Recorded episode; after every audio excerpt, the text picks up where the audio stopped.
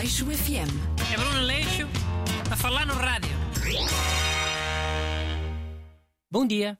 Bem-vindos ao melhor programa de revista da semana de toda a rádio portuguesa. Hoje tenho aqui o subcomentador Renato Alexandre. Bom dia, malta. E hoje o tema é 200 anos da independência do Brasil, que foi faz hoje 8 dias, dia 7 de setembro de 1822. Man, tu estás a falar a sério?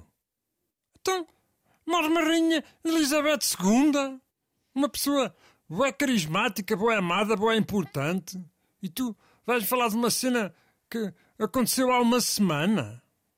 E a rainha também não morreu na quinta-feira. Também foi há quase uma semana. Há 6 dias.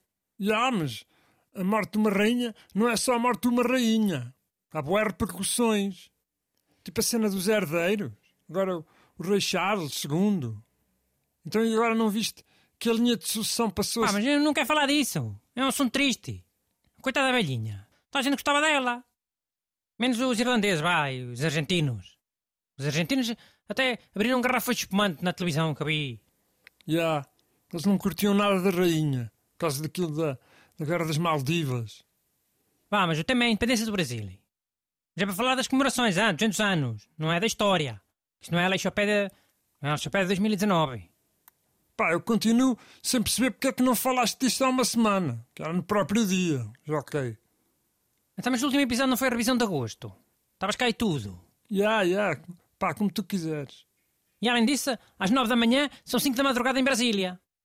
Imagina tu que acontecia alguma coisa na cerimónia. O Marcelo caía e partia uma perna. Ou que o Bolsonaro começava uma guerra civil. Se eu ainda agora disse que era sobre as comemorações, nem sequer tinha havido cerimónia às 9 e 10 da manhã, ia falar do quê? Ia tentar adivinhar o que é que ia acontecer na cerimónia? Ah? Rico programa de revista da semana, a fazer futurologia.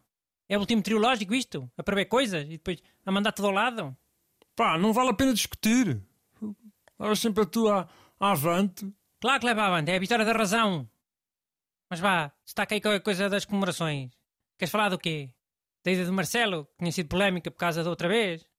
Ou aquilo do coração do, do rei Dom Pedro? Man, eu até fiquei mais. Uou! Aquela cena do discurso do Bolsonaro, man. Mas pode ser o coração, já. O que é que tu achas da ideia? De guardar o coração de um rei num frasco? Achas que se podia fazer mais vezes? Olha, tipo agora com a Isabel II. Pá, eu nunca tinha visto um coração humano. Pensava que era tipo vermelho ou cor-de-rosa. E é. É um vermelho tipo graná. Fiquei depois daquela cor por causa do produto. Deve ser eh, formol, qualquer coisa assim. Ah, ok. Pá, mas quando vi fiquei bué... Parecia, sei lá, o que é que aquilo parece. Parece um extraterrestre. Daqueles oitavo passageiro. Antes de serem daquele ovo. Mas olha, como é que eles sabem mesmo que é o coração do Dom Pedro? Fizeram exames de DNA? Pois, eh, devem ter feito. Deve haver alguns um, um bocado do cabelo dele guardado. Ou um bocado da barba, sei lá. O Pedro tinha uma barba muito grande. Depois compararam o ADN e viram que era da mesma pessoa. Oh, mas imagina que uma pessoa substituía o coração. Também podia substituir esse bocado de cabelo, não é? Para depois bater certo com o DNA. E depois o povo acreditar mesmo que era o coração de Dom Pedro. Oh, mas isso é o dobro do trabalho.